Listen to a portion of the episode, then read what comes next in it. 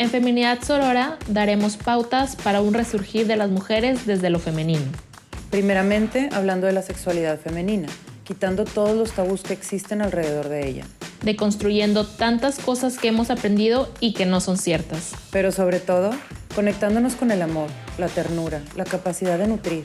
La ciclicidad, la sororidad y muchas más cualidades que son inherentes a la feminidad. Las cuales hemos escondido por encajar en un mundo de hombres. En este espacio podrás sentirte segura, en confianza para ir creciendo y aprendiendo juntas. Bienvenidas. Hola Nina. Hola Grace. Nadie habla, ¿no? Pues. No, Nina tiene. Nina tenía mute. Ok, queríamos una bienvenida diferente. Here it is. Hola Grace, bienvenida. Hola, yo así dejando que las hosts sean las primeras en hablar y Nina en mute. bueno, pues muchas gracias, aquí estoy, eh, Graciela Pereira para servirles, gracias por invitarme a su podcast que me encanta, he aprendido un montón con los episodios anteriores. Muchas gracias también a ti por estar acá. Nosotras también nos nutrimos siempre con, cuando estás aquí. Nos encanta, nos encanta tu perspectiva. Y pues bueno, Nina anda como, quién sabe qué, anda perdida Nina. No, aquí estoy, estoy batallando con la conexión o algo está pasando, pero aquí ah, estoy. Ah, ok, ok. Tengo, tengo mi nieto que es un perrito hijo de mi hija, bueno, ¿verdad? Adoptado, bueno, obvio. ¿Qué pedo conmigo? Perdónenme, ok. Nada, tengo el perrillo y sí me saca de base porque es como mucha tensión, mucha tensión. Entonces, aquí ando sí un poco distraída, pero ya me voy a poner las pilas. ¿Qué vamos a celebrar el día de hoy? ¿Qué celebramos? Grace, ¿qué celebras? Bueno, pues yo la saludo desde Monterrey y vine a, aquí a saludar a la familia. Tenía ya seis meses de no venir, seis meses de, de que me faltaba un poquito de contacto regio y bueno, feliz de ver las montañas, estos paisajes, la comida deliciosa y celebro estar aquí, que mi familia están todos bien, poder recibir un apapacho eh, de la familia, ver a mis hermanos. y esa es mi celebración familiar.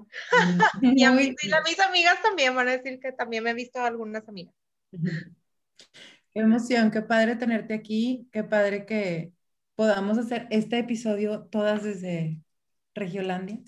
Y te ha tocado muy buen clima, qué padre, porque ha estado bonito, han estado bonitos los días. Digo, no sé en Playa del Carmen, se me hace que hace mucho más calor ahorita, pero este, te ha tocado buen clima.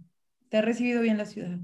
Oye, sí lo celebro que hemos estado en Monterrey ah, en verano a veintitantos grados, 30 grados, es algo extraño. De hecho, yo no quería venir en verano porque pensé, ay, no quiero ir al Monterrey al calor de 40 grados, le sacaba la vuelta, pero bueno, me tocó así, Dios me escuchó. El universo conspiró a tu favor y nos cayó de perlas a toda la ciudad que no tenemos estos calorones de verano. Así es que sí, celebró la lluvia. Sí, muy bien, muy bonito. Tere, ¿qué celebras? Pues yo celebro, aparte de tenerlas acá a las dos en Monterrey, porque luego Nina también se va de viaje. este, celebro que me acabo de enterar, es como dos, tres semanas, que mi hermano va a venir de visita con su esposa. Este, él vive en Canadá y hace ya casi tres años que no, que no lo vemos, que no viene de visita por acá. Entonces, pues va a ser, no, bueno, sí, más o menos, dos, tres años que, que no lo vemos. Entonces, pues me da mucha risa porque siempre que viene, mis papás se ponen de que enfriega a, arreglar toda la casa. Claro, eh, claro. Entonces, pues bueno, aprovechando este, el mitote, pues yo también les digo que me den una manita de gato por acá. Entonces, pues, pues todo súper bien y pues emocionada porque pues también hace falta verlo, ¿no? Qué pues, padre. Qué padre que tiene sus celebraciones con sus hermanos. Pues yo también voy a celebrar a mis hermanos entonces, porque aparte de eso vamos a platicar hoy. Entonces, este, yo celebro, justo el fin de semana estuve con mis hermanos, me faltó uno, pero estaban los otros dos y me encanta porque siempre que nos juntamos tenemos estas pláticas súper profundas en donde deshacemos eh, el, ¿cómo se llama? El estilo de educación que nos dieron nuestros papás y luego al final terminamos todos llorando, amando los papás tan hermosos que tenemos. Entonces es como nuestro momento de desahogo de las cosas que no han funcionado y de lo que sí ha funcionado. La verdad es que tengo una relación muy cercana con mis hermanos, este, muy, muy profunda, es una relación muy bonita, entonces, bueno, pues celebro que tengo esta calidad de hermanos y que mis papás algo hicieron bien en el camino para que nos llevemos tan bien. Así es, ¿no? Pues qué padre que todos estamos celebrando a nuestros hermanos, porque justo es de lo que vamos a hablar hoy. Grace nos va a dar este, la perspectiva o la mirada sistémica de, de nuestra relación con, con nuestros hermanos que mm, una vez, eh, no me acuerdo en qué taller o en qué plática o no sé en dónde, pero, pero Grace en alguna ocasión dijo de que lo que le sucede a tus hermanos también te está repercutiendo en ti. O sea, es como que hay algo ahí que, que está conectado, ¿no? Entonces, es de que, bueno, tengo muchas cosas que aprender y entender también para, pues al final es todo eh, beneficia al sistema, ¿no? Entonces, pues bueno, Grace, ¿nos quieres dar alguna introducción del tema? Sí, bueno, em, como algo importante, cuando yo le pregunto a la gente cuántos hermanos tienes, es incluir a todos. Desde la mirada sistémica o desde constelaciones, es, incluimos a todos, a los vivos, a los muertos. Y no hay medios hermanos, todos son hermanos. ¿Qué significa esto? Que incluso los eh, hijos de tu papá o de tu mamá con otra pareja ellos también son tus hermanos. Los conozcas o no los conozcas, porque me ha tocado gente en terapia que les pregunto, oye, ¿cuántos hermanos, qué número de hija eres o cuántos hermanos son? Dicen, no, nada más somos mi hermano y yo. Y al minuto 50 de la sesión ya me revela y me confiesa y me abre el capítulo, la carpeta de que su papá tiene seis hijos más. Y le digo, ah, ok, entonces tienes más hermanos. Eh, bueno, no los conozco. yo, sí, pero son tus hermanos. Eh, son unos hijos de mi papá. Yo, yo insistía, son tus hermanos. Entonces, desde este lugar, la primera, como partiendo con el tema de hermanos, es reconocer a mis hermanos, quienes sí son mis hermanos realmente. Luego nos hacemos de mucho cariño, le decimos eh, sister of another motherhood y todo esto a nuestras best, best friends y les decimos a hermanas. Sí, qué, padre, es como la familia elegida, nuestros amigos, que después hablamos en otro capítulo si quieren de, de los amigos. Pero realmente nuestros hermanos estamos hablando de los consanguíneos, los que pertenecen a nuestro árbol. Y en los órdenes del amor, que es lo que Bert Hellinger nos, nos dejó, son tres órdenes del amor.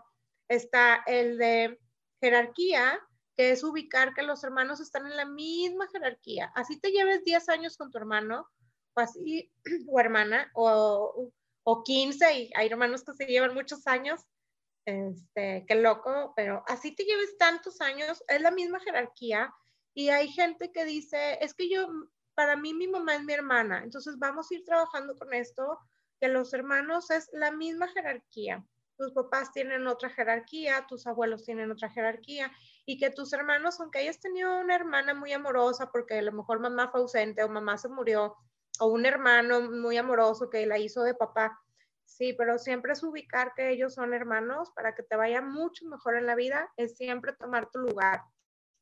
Entonces,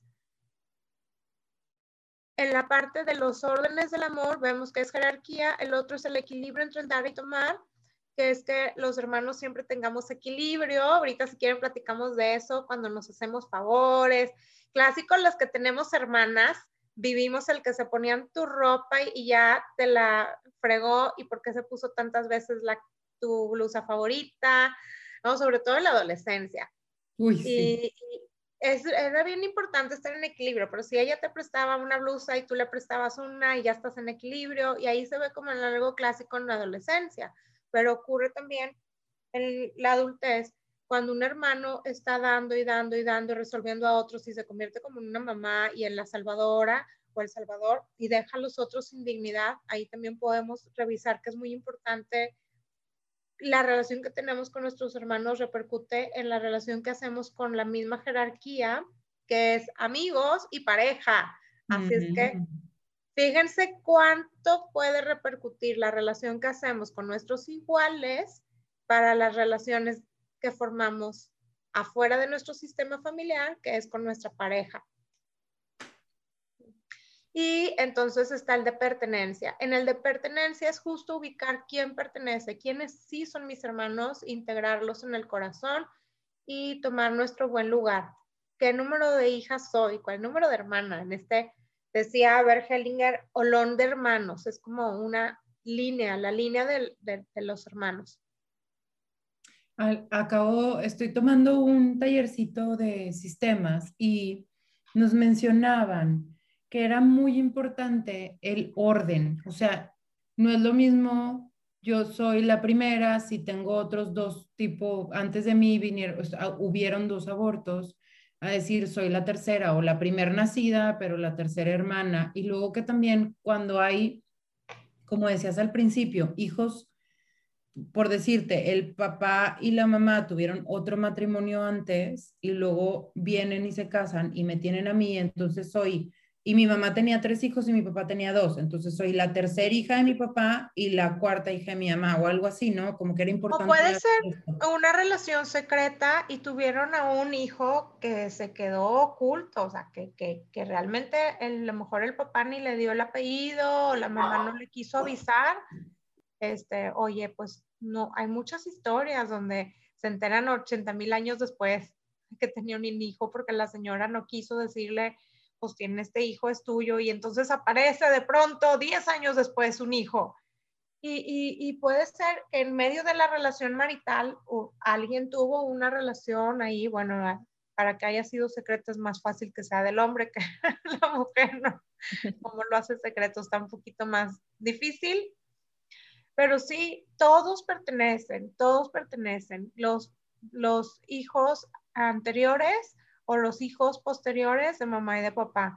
Los conozcas o no los conozcas, porque a veces la gente dice no los conozco. Y esto que estaba mencionando, Nina, de los hijos no nacidos, es bien interesante porque muchas veces la gente eh, dice, tengo el nombre de mi hermana muerta. O sea, por ejemplo, alguien, la, la, la primera hija se llamaba Elisa y se murió a los meses de nacida y luego esta cliente se llama Elisa.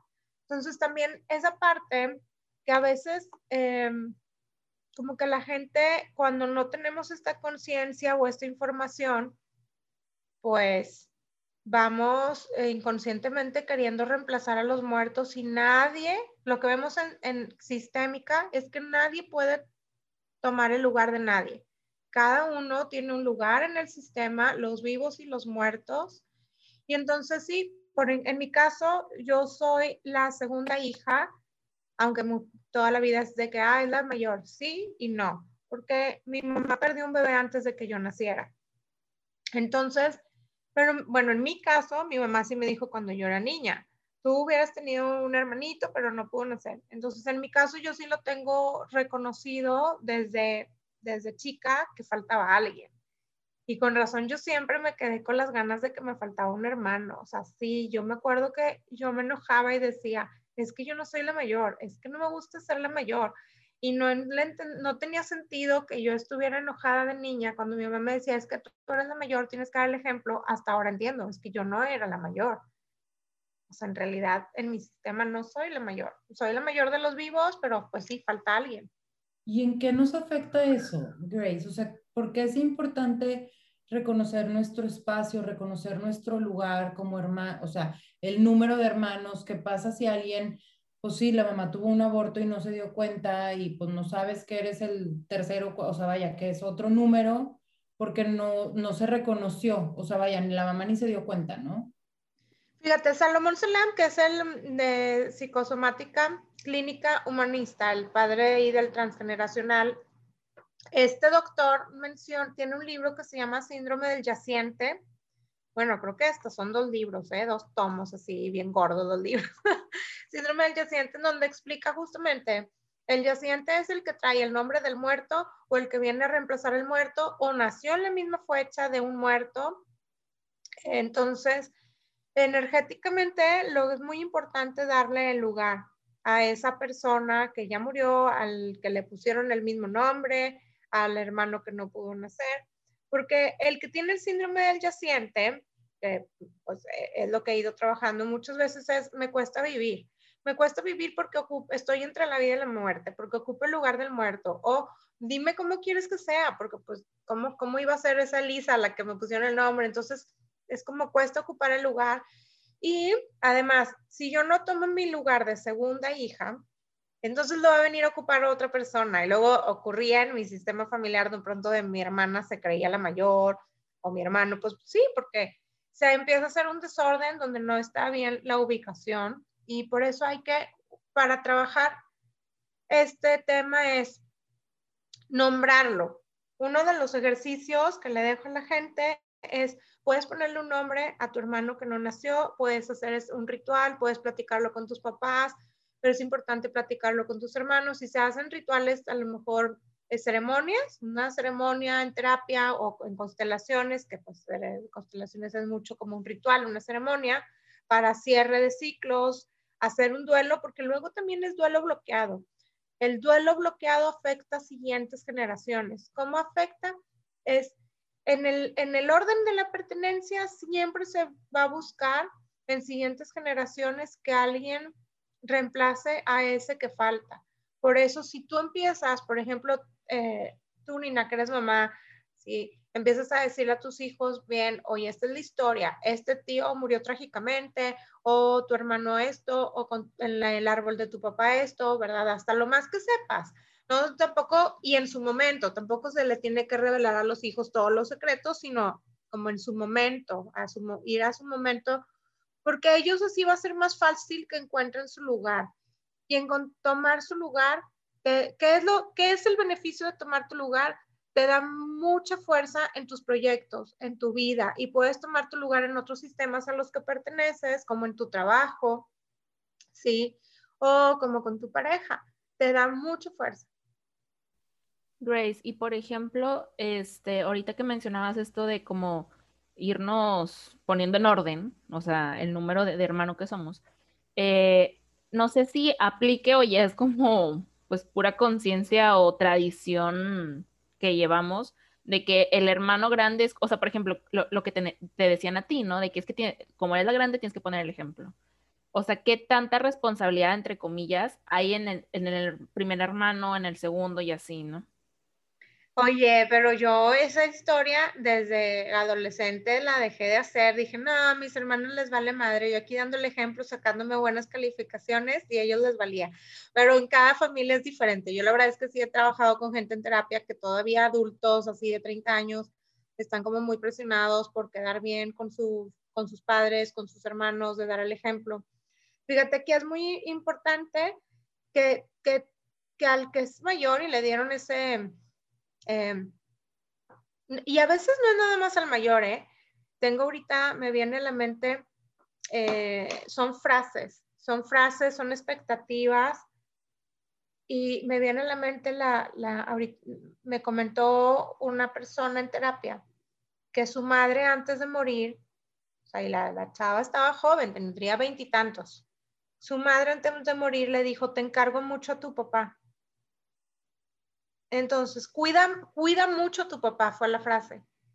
Entonces, este, desde, ese, desde ese momento ella estaba mucho en el rol de cuidar a la mamá en el hospital y nada más estaban ella y el papá porque los hermanos estaban trabajando y la hermana otros, o eran cuatro hermanos, pero por algún extraño motivo de la vida, ella era la que estaba muy pegada cuidando a la mamá y los demás ausentes.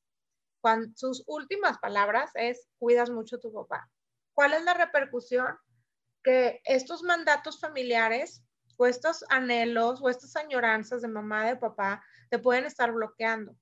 Puedes trabajar en un ritual, puedes trabajar en terapia, puedes trabajar en constelaciones o en un coaching sistémico, esta parte de poderle decir a mamá, lo siento si no cumplo con tus expectativas, lo siento. Y también mirar a mamá con sus padres detrás y poderte dar permiso de, ser diferente. Porque eh, a la fecha esta chica está, ha tenido problemas con eh, tener una relación de pareja, que seguramente en el fondo es que si establece una relación de pareja formal para casarse, para irse a su casa, pues va a dejar al papá y entonces es como esta parte de cómo, cómo voy a, dejar las últimas palabras.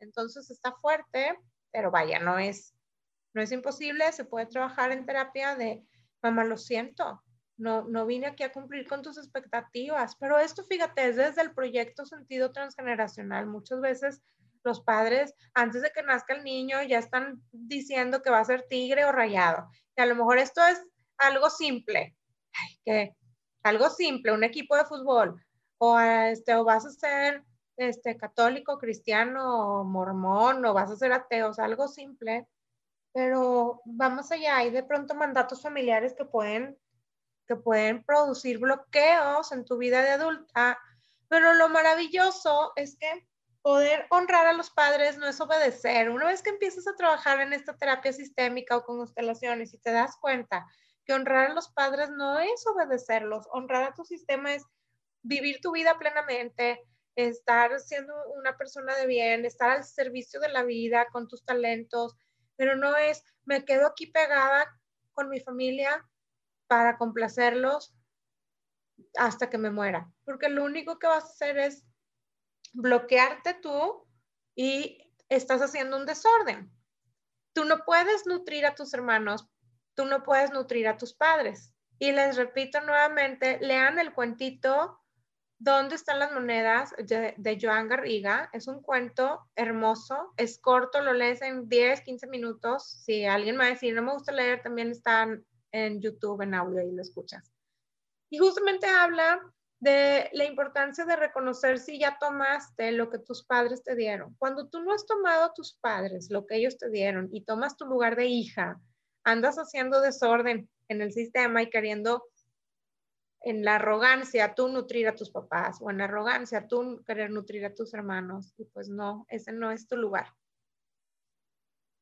Grace, ahorita que, estás diciendo esto de nutrir, em, o sea, tengo una pregunta porque me pasa justo con mi hermano, de que casi, casi ya es como sesión contigo ahorita, pero este, ¿Qué o sea, por ejemplo, mi hermano mucho tiempo, este, lo vi como si fuera mi segundo papá, que ahorita entiendo que, es, que no es correcto, ¿verdad? Le está dando un lugar que no le correspondía. Este, pero por ejemplo, ¿qué pasa cuando... Oye, ¿por eso se ha de haber ido a Canadá? yo creo que sí. Este, y justo eh, como que me puse a pensar de que, bueno, ¿y qué pasa cuando yo voy a pedir algún consejo o algo, porque por ejemplo él me lleva 13 años, o sea, eh, o sea, él ya vivió muchas cosas que yo todavía estoy por vivir, ¿no? Entonces como que bueno, tal vez como que no tengo ganas de preguntarle a, a, mis papás, pero voy con él a, a, preguntarle, ¿no? Como que, no sé, un, un consejo o algo así, ¿no? Pero eh, no es tanto nutrirse, pero qué tan, o sea, porque más bien mi relación con él es como, no sé, o sea, no somos amigos, os de cuenta. O sea, nos, que, o sea, nos llevamos bien y todo, pero no es como que yo vaya y le cuente todas mis cosas, ¿sabes? O sea, no es mi súper confidente, entonces... Además, la relación con los hermanos hombres es diferente que hermanas mujeres, porque los hombres son, sí, o sea, son un poquito más distantes y la personalidad en la familia de los hombres pues es diferente y ya va a depender del carácter, de qué tan conectados son. Pero aquí lo importante no es si tú vas y pides un consejo, sino desde qué lugar. Si vas desde la niña de quiero que me resuelva mi hermano, excluyo a papá, no reconozco a papá como mi papá, lo ignoro, no lo respeto y veo a mi hermano como un papá. O digo la frase, para mí mi hermano es como un segundo papá. Ahí es no colocarte en la misma jerarquía. Ok, muy bien. Entonces tengo que constelar a mi hermano. Me llevo tarea. Bueno, no tienes que constelar a tu hermano, puede ser la relación con tu hermano. Ah, el vínculo que hiciste. sí, más bien. Ok, perfecto. Y luego eh, quisiera ahondar un poquito este, en qué pasa cuando, por ejemplo, en este caso, eh, bueno, no sé si, si también esté correcto pensarlo así, de que yo veía a mi, a mi hermano como mi segundo papá, pero no sé si él estaba como que él se veía así, se percibía, así conmigo, como que me cuidaba mucho, este, como que eso, pues a final de cuentas, no sé si nada más yo lo estaba desacomodando en mi vista o él sí estaba desacomodado del sistema y eso cómo le puede repercutir. Tal vez estaba él desacomodado en el sistema o, o puede ser tu percepción, no lo sé, habría que, muchas veces es solo tu percepción.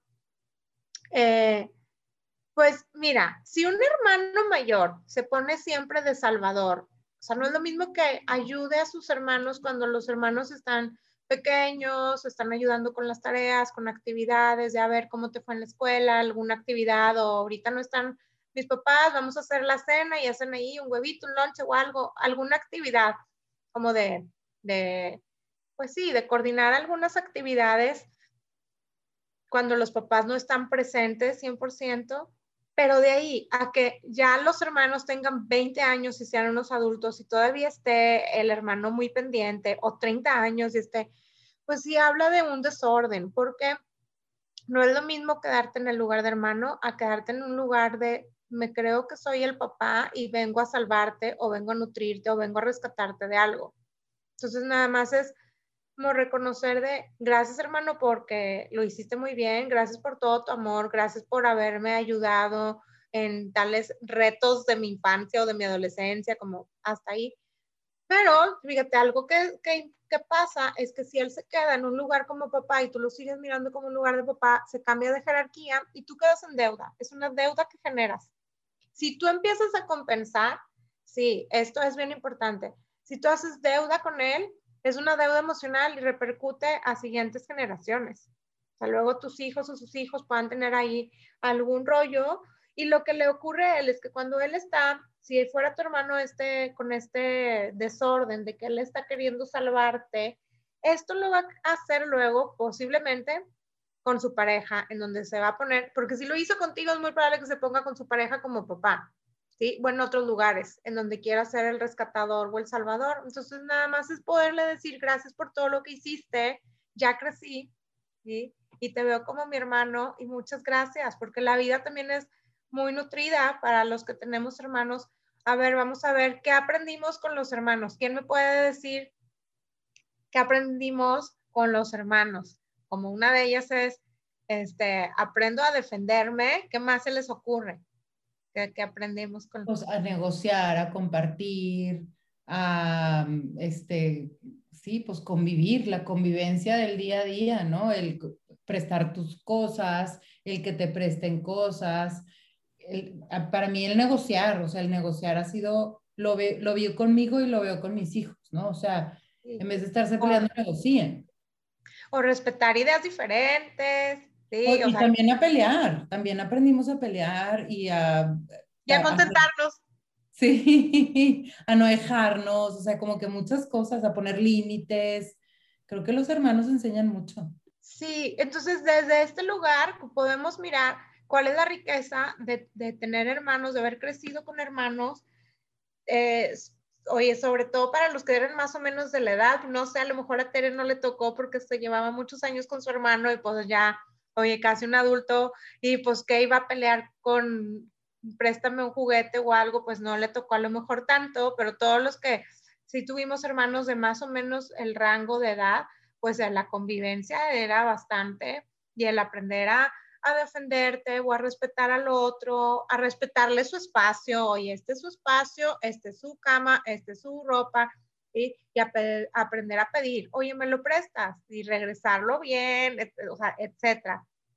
No respetar las reglas, hacer acuerdos y vas creciendo y pues son diferentes este, personalidades y entender que, que uno no es tan familiar, el otro sí. Eh, y luego también entender que siempre un papá, o bueno, aquí este, Nina lo de saber, que siempre los papás se identifican más con un hijo que con el otro y que eso es como, ¿por qué? Porque luego a mí no me pelan tanto, pues porque hay una afinidad, hacen una afinidad y es inconsciente, tienen una afinidad los papás más con un hijo que con el otro. o, sea, no, o sea, no es que nos quieran más a uno que al otro.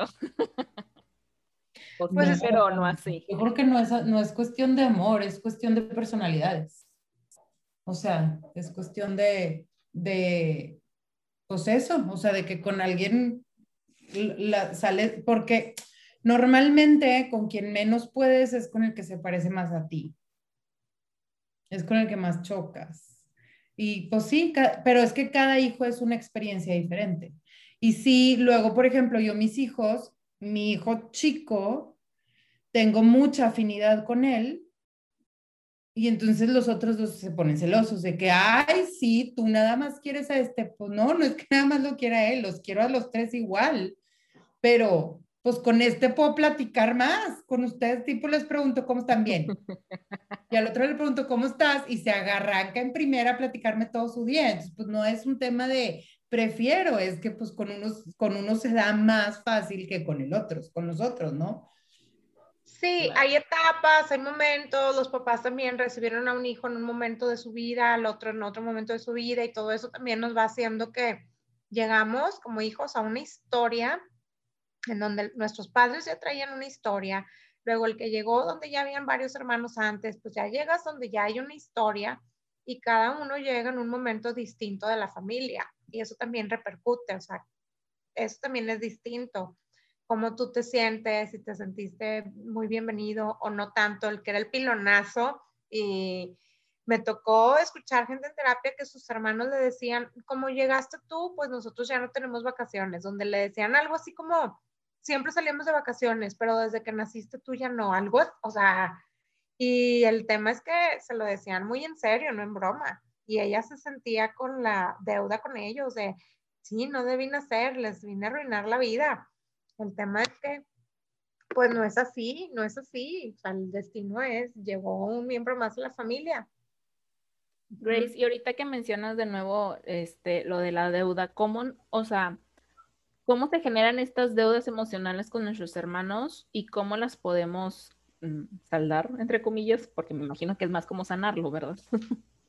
Pues esto con los hermanos, igual que con la pareja y con los amigos. Hay un orden del amor, son tres órdenes del amor en constelaciones. Uno es jerarquía, otro es pertenencia y otro es el equilibrio entre el dar y tomar. Entonces, en los hermanos, como los amigos, como la pareja, es muy importante que esté el del equilibrio en las relaciones. Por ejemplo, siempre tenemos con nuestros hermanos de pronto, ah, yo te hago un favor, ahora tú otro, igual que con las amigas. Amiga, yo te invito al cafecito hoy. Y a la siguiente vuelta ella te la invita y es estar mm, haciendo este equilibrio.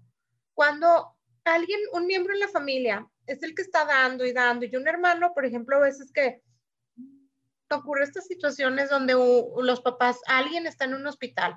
Entonces solamente un hermano está haciendo las guardias y quedándose a dormir, a cuidar a la mamá o al papá que está enfermo, y los demás están desentendidos, ahí hay un desequilibrio. Tiene que equilibrarse. Por ejemplo, si alguien está en otro país, pues por lo menos vas a mandar la lana si no te puedes quedar a cuidar al, otro miembro de la familia que está enfermo, la madre o el padre, que ya a lo mejor están grandes o hay una urgencia o están ancianos, algo está pasando. Y esto es muy común, dejan, esto era un clásico como mexicano, dejaban a, a una mujer, ¿sí? Que ya estaba como si el proyecto fuera quedarse a cuidar enfermos, a quedarse a cuidar a los padres y luego el asunto es que muchas veces se creían con este proyecto y dejaban de tener eh, pareja, ni de chiste iban a tener una pareja o familia. entonces ahí los hermanos están en deuda con, con, esta persona, ¿sí? Porque ya saben que esta se quedó a cuidar a, y sigue pasando, sigue pasando de alguien que se quedó a cuidar a la mamá o al papá y no hizo su vida y no hizo su vida y los hermanos saben y tanto lo saben que luego cuando viene la hora de la herencia de van a heredar la casa, se la heredan a ella. Y hay unos, unos hermanos o familiares que sí se enojan de por qué se lo dieron a ella y no nos repartieron a todos. Y otros que como más conscientes dicen, bueno, es que ella estuvo con, con mis padres todo el tiempo y ahí se quedó y pues sí se lo merece. Entonces, en la compensación sí es importante que revisar el equilibrio entre el dar y tomar. O sea, tú, tú ahorita me invitaste, este, pues una comida, ahora yo te invito, tú me hiciste un favor, tú me mandaste el currículum a tal empresa, ahora yo tengo un trabajo, gracias a que me apoyaste, mandaste el currículum, pero yo te ayudo a lo mejor de vez en cuando a cuidar a tus hijos, o sea, tiene que haber algo, no sé cuál, cómo sea tu relación te reunine con tus hermanos, pero de alguna manera es como este ir y venir. También em, las polaridades también hablan de algo. O sea, estos hermanos que jamás se ven y que tengo cinco años de no ver, diez años de no ver a mis hermanos, no sé ni dónde viven, pues, pues sí, eh, habla de algo, hay algo detrás, hay algo detrás. O esta y la otra polaridad de tengo que ver a mis hermanos cada semana, como todo el tiempo, también habla de algo, hay algo detrás, como de no me puedo separar, como paso todo el tiempo en casa de mi hermana, como todo gira alrededor de, pues hay algo detrás, como porque no avanzar a tu vida y, y tomar tu lugar en la vida. Qué interesante, porque como que nunca me había puesto a pensar en lo importante de la relación de los hermanos. Yo la verdad es que tengo unos hermanos maravillosos que estamos súper en equilibrio, todos nos damos a todos, o sea, este, uno de mis hermanos acaba de pasar por una situación súper difícil porque su esposa a la hora de tener a su bebé, pues casi se, casi ahí queda, se desangra. Y estamos en época de COVID y entonces no nadie puede entrar al hospital y no sé qué. Mi mamá nos habló para decirnos, oigan, ¿su hermano está batallando? Nadie preguntamos nada, nos dejamos ir los tres al hospital y ahí estuvimos haciendo guardia, hasta se me, se me quiebra la voz. Y estuvimos haciendo guardia y mi hermano literal, pues no podíamos entrar al hospital. Entonces, mientras lograban controlar la situación, ahí estuvimos. Y mi hermano salía y nos salía, lloraba con nosotros, lo abrazábamos y se volvió a meter. O sea, pero literal, iba como por su dosis de cariño, de que esto está haciendo too much, no estoy pudiendo. Entonces salía con nosotros, nos abrazaba, lloraba y se volvió a meter pues con su hijo y con su esposa, ¿verdad? Gracias a Dios todo salió bien y todo estuvo muy bien. Y justo que les platicaba que el fin de semana nos juntamos todos, decíamos, qué grueso, porque en realidad es un privilegio poder tener esta relación de hermanos en donde aparte nadie nos reclamamos al día siguiente, se acabó la crisis, cada quien se fue a sus casas a dormir, o sea, no fue un tema de ya me tengo que quedar en el hospital como muégano y te debo y no, o sea, ya cada quien cada quien siguió con su vida, pero en el momento en el que se necesita, pues siempre hemos estado ahí los unos para los otros. Entonces, sí me siento muy afortunada de tener esta relación con mis hermanos y no sé si fue algo que promovieron mis papás o si fue algo que nosotros mismos hemos ido aprendiendo a como respetarnos. Así tengo un hermano, por ejemplo, que es muy de, oigan, ¿cómo es posible que nadie va a venir a comer el domingo? Hace muchos años lo hacía, ¿no? Y todo de que, chill, o sea, pues nada, tipo, tenemos cosas que hacer o nos da hueva, X, relájate y el otro no, pues sí, sí es cierto, sí es cierto. Entonces, como que entre nosotros mismos nos hemos ido como acoplando y adaptando y la verdad es que, pues creo que lo hemos hecho bien, porque sí tenemos una relación bien, bien, bien bonita. Y sí, mi pregunta es, ¿qué tanto puedo promover yo esa relación con mis hijos? Sí, te iba a decir, es de los dos lados lo que pasó con, seguramente tus papás están muy puestos en su lugar de papás y no permitieron que un hijo se trepe a la otra jerarquía. Seguramente eso influye bastante para que los hermanos estén ordenados y en armonía. Este, yo puedo ver que en, la familia, mi familia materna, mis abuelos fueron como muy equitativos a la hora de repartir la herencia y muchas cosas y todos los hermanos de mi mamá se iban muy bien en mi familia paterna, este, pues como mi abuelo se murió joven, como que hubo ahí un rollo de que mi abuela se tuvo que poner a trabajar y hubo ahí un asunto donde como de modo sobrevivencia, unas tías se fueron a vivir a Estados Unidos a buscar una mejor vida, entonces están como un poquito separados, pero creo que tiene que ver también con lo que ocurrió antes, ahorita por lo que dices, de que, que no sé qué tanto mis papás hayan influido o si ustedes, sí, en parte mucho tiene que ver lo que ocurrió antes. Si mamá y papá están unidos, si mamá y papá están, o, pueden estar divorciados, pero están bien puestos en su jerarquía de yo soy la mamá, yo soy el papá. entonces los hijos ya no quieren treparse, porque cuando se trepan otra jerarquía, luego quieren mandar y regañar a sus, a sus hermanos. Y los hermanos se enojan, como cuando alguien quiere, de pronto ya sea dueño de la casa de sus papás este, y ya sé como la mamá está viuda y entonces ya se cree que, es la pareja y quiere regañar a todos y ordenar y cae gordo, cae gordo el que se cree, eh, se quiere poner en otra jerarquía, como cuando tú mandaste a volar a tu hermano con sus... sí, con sus reuniones. Sí, y la, sí, por ejemplo, una de las frases que tengo como, yo soy la mayor en mi casa, Y una de las frases que tengo más grabadas de mi mamá es, tú no eres la mamá. Me lo, de, me lo dijo toda mi vida, yo creo. Tú no eres la mamá, déjame a mí educar a tus hermanos. Y tú no eres la Pues mamá. esa déjame a frase- educar a tus hermanos. Siempre, toda la vida me lo dijo. A mí y a mi hermana, que es la tercera, pero ella se quería creer la hermana, la mamá del chiquito. Ajá. Sí, pues, es Sí, eso que hizo tu mamá fue ordenarte. Si Sí. tu mamá no te hubiera repetido esa frase y a lo mejor tu mamá hubiera sido ausente porque a lo mejor hubiera estado enferma, deprimida, este, pues no sé, hay muchas situaciones por las que una madre puede estar ausente. O sea, no, no, si tu mamá hubiera, si tu mamá no hubiera estado tan presente diciéndote esa frase, pues ahí, pues hubiera, era muy probable que se hiciera el desorden porque tú ibas que vuelas para el desorden. Ujú. Por algo te decía tu mamá, si no, no Claro, te lo claro. dicho. Sí, claro. Y, a- a- o sea, a mí también me pasó que yo me, yo me desordené en un momento, pero yo, o sea, ya fui a terapia, puedo identificar por qué. Yo estaba más pegada con mi papá. Mi mamá me caía muy mal, la verdad. Había muchas broncas donde yo no quería identificarme con mi mamá cuando estaba, que se quería divorciar y no. Yo decía, ay, no, mucho, mucho drama aquí. Es como que en ese sentido hubo un momento en donde yo me trepé de jerarquía y tenía luego broncas, ¿no? No, era muy difícil, claro, no iba a tener pareja desde ese lugar. Entonces, Claro. bueno, cuando ya lo empiezas a trabajar, eh, tomar tu lugar, pero Nina no tuvo que trabajar tanto tomar su lugar No. porque su mamá se lo súper remarcó y lo- los que no, los que andábamos perdidos en el espacio, porque nuestros padres andaban perdidos en el espacio, y Claro. fuimos a terapia, ya el terapeuta nos re- súper recordó cuál era el lugar.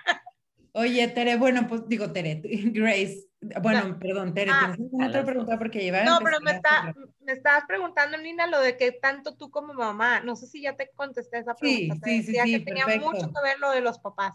Ponerlo, Pero- ponerme en mi lugar de mamá y poner a su papá en lugar de papá. Y con eso Siempre. lo hacemos. Sí, aunque estén separados, siempre es como, él es tu papá y respetar, o sea, si aquí están escuchando en el podcast, mamás que están separadas, divorciadas de- de- de- del padre de sus hijos, siempre darle el buen lugar al papá, porque si Claro. no, ahí se hace el hueco y es más probable que un hijo varón se trepe de jerarquía y entonces están perdidos en el espacio, como me pasó a mí en una temporada, y se hacen bloqueos. Claro, me queda claro. Este, pues tenemos que como ir cerrando porque ya se nos fue como siempre el chal contigo, bien padre. Me gustaría como por el tema de nuestro podcast que es Feminidad Sorora y como darle un poquito más este touch de, las mujeres, ¿qué tan importante o como qué recomendación darías para poder llevar una buena relación con nuestra pareja, una buena relación sexual? ¿Qué tiene que ver el tema de los hermanos con llevar una buena vida de pareja o llevar una buena vida sexual con nuestra pareja o con la persona con la que escojamos estar? Tiene mucho que ver. Yo lo entendí después, pero tiene mucho que ver en el sentido de que cuando estamos en nuestra jerarquía con nuestros hermanos, ahí aprendemos. Cuando estamos bien colocados en nuestro lugar de hermanos, en el lugar que nos corresponde y respetamos a nuestros hermanos que son diferentes, que tienen otro lugar, que perciben a, los padres pues diferente, a veces cada hermano percibe a sus papás diferente, o sea, como esa manera en donde podemos respetar al otro y te puedo amar aunque seas diferente a mí, de ahí vamos aprendiendo. Uno, jerarquía, el aprender el equilibrio. Cuando, cuando, lo que mencionaba hace rato, cuando una mujer está de salvadora en su familia de origen, ¿qué crees que va a hacer con la pareja? Querer ser la salvadora. Y ahí se hace un desorden porque entonces te conviertes en una mamá y adivina que sexualmente mm, mm, el hombre no va a querer coger con su mamá porque es un incesto simbólico. Chéquenlo. Todas las que se Claro. quieren poner de salvadoras y rescatadoras con su pareja, pues Nina sí tiene mucho que ver a nivel inconsciente, porque van a decir, no, sí, pero cuando te la pasas regaña y regaña a claro. tu pareja, corrigiéndole, resolviéndole, este, aquí, esto así, este, vístete así, trabaja aquí en este lugar, y como muy, muy, o ya resolví todo porque tú como que no, lo hiciste muy lento y yo ya cambié la llanta del carro y entonces no lo dejas que sea la pareja y lo dejas siempre en un lugar más como un hijo, queriéndolo educar y rescatar, sexualmente influye bastante. Claro, claro. Sí, y todo viene de no encontrar o no tener nuestro lugar dentro de nuestra familia, con nuestros hermanos y con nuestros papás. Del desorden sistémico, de ese desorden, pero por eso sirve la terapia, es maravilloso cuando vuelvo, vuelvo a decir, si estás así como desubicado en la faz de la tierra, la verdad es que el ubicatex de la terapia ayuda bastante. Sí, eso es definitivo. A mí me encanta ver en consulta cómo la gente le van cayendo los 20. Hoy tuve una sesión bien bonita en la mañana que la persona era como, ¡wow! De, verdad, se le salían los ojos, se le explotaba el cerebro y digo, es que sí, realmente, y el ubicarnos en nuestro lugar y no estar como en marañas mentales que luego no tienen nada que ver, pues hace toda la diferencia del mundo. Entonces sí, Toda, y yo soy un testimonio. La verdad es que yo sí te voy, te confieso como esta parte de mi vida donde había un desorden porque mis papás querían divorciarse y siguen juntos, pero en ese desorden, pues yo me desordené y estuve mucho tiempo desordenada y cuando realmente ya lo trabajé en terapia y más que nada lo que me ha ayudado en la parte de constelar, porque constelar significa ordenar. O sea, no, no nada más el ritual, sino hacer una filosofía de vida, de tomo mi lugar y en este momento ya sé cuál es mi lugar y honro el lugar, honro el lugar de mis hermanos, y los vivos, los muertos, y honro el lugar de mis padres. Es más fácil que pueda honrar el lugar de mi pareja, darle el lugar de mi hombre, ¿sí? Y hay una frase bien bonita que es, te tomo como mi hombre y me entrego a ti como tu mujer. Ay, qué bonito. Ajá porque es, y me entrego como tu mujer, no es, aquí estoy como tu mamá, o aquí estoy como tu hija, resuélveme, el otro, el otro desorden es, aquí yo estoy buscando un papá, resuélveme, la otra cosa que puede ocurrir es que te pusiste con tus hermanos como la chiquita, que querías que te resolvieran todo y en pareja pues sigues buscando eso, un papá, una mamá que no has tomado y buscas en tu, en tu pareja eso y se hace un desorden porque luego ay, ya encontré a alguien afuera de la relación, pues es que estabas en otro lugar, no te ubicaste de pareja. Exacto. Bueno, pues qué temas tan más interesantes. Tere, ¿algo más que quieras tú agregar? Porque luego ya yo acaparé la plática. No, no, no, al contrario, quiero nada más agradecer a Grace que siempre es una cátedra y ya me cayeron un montón de veintes, es casi terapia, entonces me encanta. Este, pues nada, muchísimas gracias Grace, gracias Nina, este, por estar acá y pues ahí ya nada más nos organizamos para darle seguimiento al tema de los amigos y, de todo, para seguir practicando de, cómo este, darle el lugar que le corresponde a cada persona en nuestro sistema. Tomar mi buen lugar me da mucha fuerza para prosperar en la vida. Así es. Una Tomemos nuestro buen lugar entonces, pongámonos en nuestro lugar. Mil gracias, Grace. Siempre una delicia platicar contigo. Y bueno, pues nos vemos el próximo mes. Nos platicamos el próximo mes con un tema más interesante. No, un tema más interesante. No, no lo estoy diciendo bien. un tema más que es tan interesante como todos los demás que hemos visto. Gracias este, por su paciencia con mi lingüística. Este, nos vemos entonces con otro tema te mando un abrazo muy grande, Tere, gracias por su paciencia y por mi, aguantar mi diversificación de mi mente el día de hoy. Les mando un abrazo súper grande. Muchas gracias, chicas. Saludos, bye. Bye.